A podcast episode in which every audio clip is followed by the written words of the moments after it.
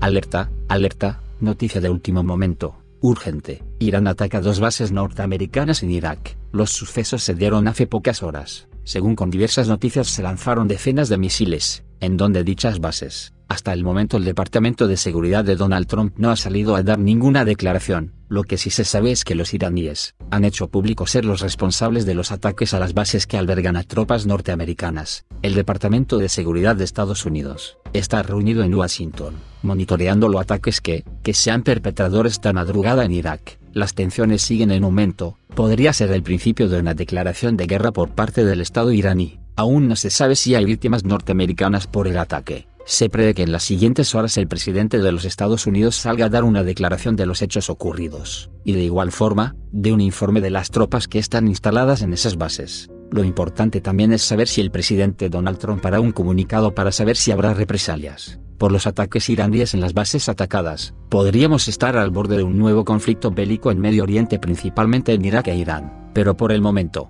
no se han dado represalias por parte de Estados Unidos. Lo único que se sabe es que aviones militares que no se saben de qué clasificación son, están sobrevolando la capital de Irán. Estaremos pendientes de cualquier otra información, sin más por el momento nos despedimos. Yo soy Xavi Belset Buenos, hasta pronto.